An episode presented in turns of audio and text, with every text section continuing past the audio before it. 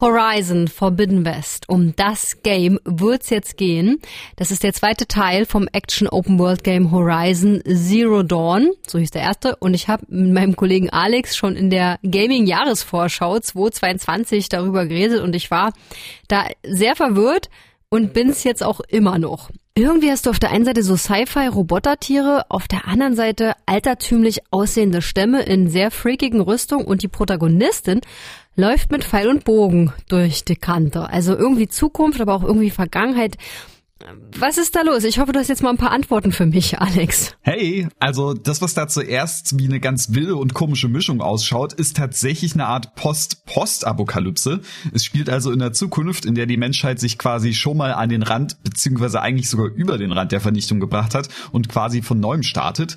Die ganze fortschrittliche Technologie, wie diese Robotertiere da, sind aber erhalten geblieben und dadurch entsteht dieser Mix, der zwar zuerst total zusammengewürfelt wirkt, aber am Ende erstaunlich stimmig ist. Alles klar. Und du hattest hattest schon Anfang des Jahres gesagt, du äh, willst den ersten Teil Horizon Zero Dawn nachholen, bevor Teil 2 rauskommt. Hast du das gemacht? Und wenn ja, würdest du sagen, man sollte das gespielt haben? Yep, also ich habe es tatsächlich noch gespielt vorher und muss sagen, es hat sich echt gelohnt. Es war einfach total cool, diese merkwürdige Welt kennenzulernen und die Geheimnisse zu lüften. Man sollte auch definitiv wissen, was in Teil 1 so abging. In Teil 2 gibt es zwar so eine kurze Was bisher geschah Zusammenfassung, die einem so ein bisschen die Basics erklärt, aber die kann natürlich nicht alle Einzelheiten, Charaktere und Eigenheiten des Settings aufdröseln.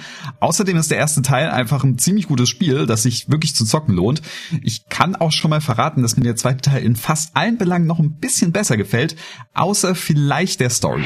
Du hast schon verraten, dass dir Horizon Forbidden West besser gefällt als der erste Teil, bis auf die Story.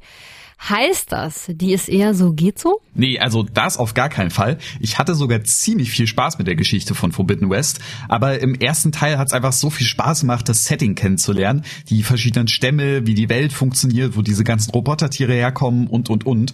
Und das kann der zweite Teil natürlich nicht ganz so replizieren. Hier geht es zwar auch um die Erforschung eines bisher unbekannten Gebiets, aber das grobe Setting und die Welt sind natürlich bekannt.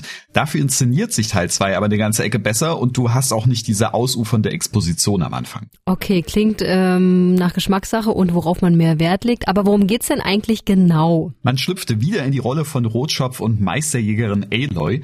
Die hat im ersten Teil ja quasi die Welt gerettet, indem sie die Bedrohung durch die künstliche Intelligenz namens Hades aufgehalten hat, durch die alle Maschinenwesen durchgedreht sind. Getrieben von Hades, einer böswilligen KI. Empfindsam durch ein mysteriöses Signal unbekannten Ursprungs. Und mit etwas Hilfe von mir siegte sie in einer großen Schlacht in der Stadt Meridian und wurde für die Menschheit zur Heldin. Der Typ, den wir hier gerade gehört haben, ist Silence, ein sehr mysteriöser Charakter. Der hat Aloy zwar im ersten Teil unterstützt, aber dessen Motive waren nie so ganz klar. Er war ein bisschen zwielichtig. Und genau der scheint Aloy hintergangen zu haben, denn er hat die Hades-KI wohl am Ende vom ersten Teil mitgehen lassen. Du hast Lanze Hades gestohlen? Wie kannst du so leichtsinnig sein? Leichtsinnig? Du wolltest Hades doch löschen, ohne vorher sein kostbares Wissen zu extrahieren. Wenn du es wusstest, wieso hast du es mir nicht gesagt? Ich hatte in den letzten Monaten eigene Probleme, Aloy. Der Unterschied ist, ich bin vorangekommen. Also wenn deine Wut über meine absolut notwendige Täuschung verraucht ist, komm doch zu mir in den verbotenen Westen und sieh dir an, was ich entdeckt habe. Und wie du auch gehört hast, hat er sich in den titelgebenden Forbidden West verdrückt.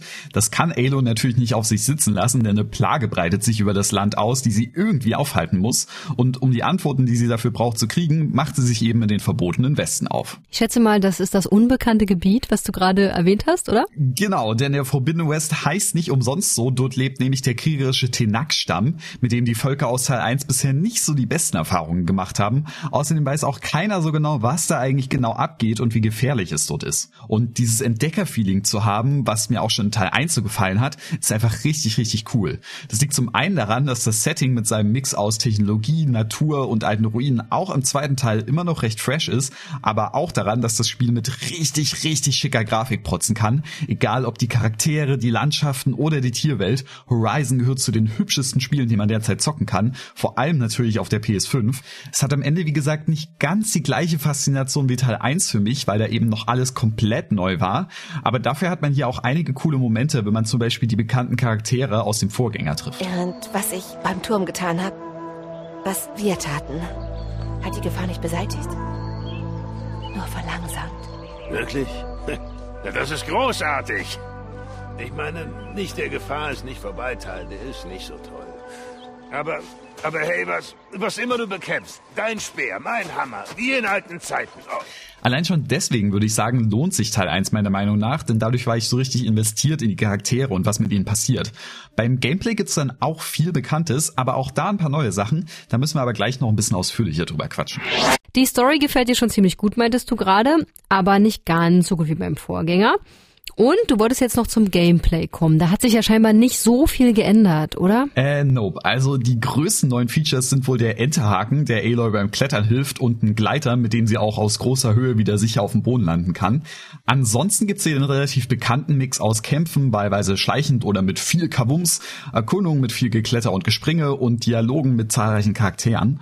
Was das angeht, ist Forbidden West auf jeden Fall eine relativ konsequente Fortsetzung. Statt hier wahnsinnig viel neu zu erfinden, hat man hier eher verbessert und erweitert. Besonders die Kämpfe aber fand ich in Teil 1 schon recht einzigartig, denn Aloy ist nicht nur verdammt Badass, sondern auch eine Maschinenjägerin.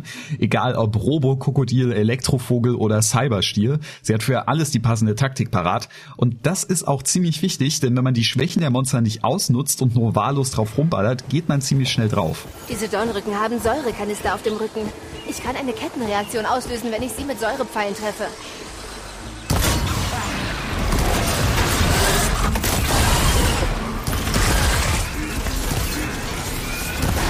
Aloys Weapon of Choice ist zwar Pfeil und Bogen, aber man hat auch Stolperdraht, Fallen, Schleudern und einen Speer im Arsenal. Dadurch, dass man die auch recht clever einsetzen muss, fühlt man sich auch tatsächlich ziemlich schnell wie eine richtige Jägerin, die ihre Beute auch kennen muss. Ein gezielter Pfeil auf einen Treibstofftank führt zum Beispiel schneller zum Ziel als fünf Schläge auf einen Shuttle. Gibt's denn jetzt auch was, was dir nicht so gut gefällt? Ja, also ich muss sagen, dass Forbidden West viele Schritte nach vorne macht, aber das Klettern in dem Spiel ist immer noch recht hakelig. Da kann auch der Enterhaken nicht viel dran ändern. Manche Fels Felswände sehen so aus, als könnte man ohne Probleme dran hochkraxeln, aber Aloy springt dann nur doof dagegen und an einer anderen Stelle hält sie sich wo fest, wo augenscheinlich gar nichts ist. Auch wenn ich mit der Steuerung beim Rest des Spiels gar kein Problem hatte, beim Klettern bin ich dann doch manchmal unverhofft in die Tiefe gestürzt.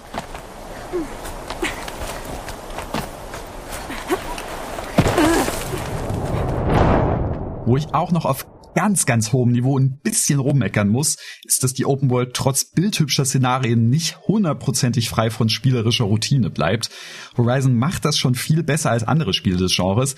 Die meisten Aufgaben und Quests haben hier tatsächlich Substanz und das Gefühl, hier nur einer Beschäftigungstherapie nachzugehen, habe ich echt selten. Aber bei der ein oder anderen Aufgabe hatte ich dann doch das Gefühl, dass hier nur gestreckt wird. Aber da sind die meisten anderen Open World Games deutlich schlimmer. Ist also insgesamt ein gelungener Nachfolger? Definitiv. Also wer eine Playstation PlayStation hat und Open World mag, der kriegt hier eines der hübschesten Spiele mit einer tollen Story und Setting und einem Gameplay, das zwar nicht das Genre komplett neu erfindet, aber dennoch genug Eigenheiten hat, um sich abzuheben. Und ja, wer Teil 1 gespielt hat, der hat sich's wahrscheinlich eh schon geholt. Und eine Sache habe ich auch noch vergessen.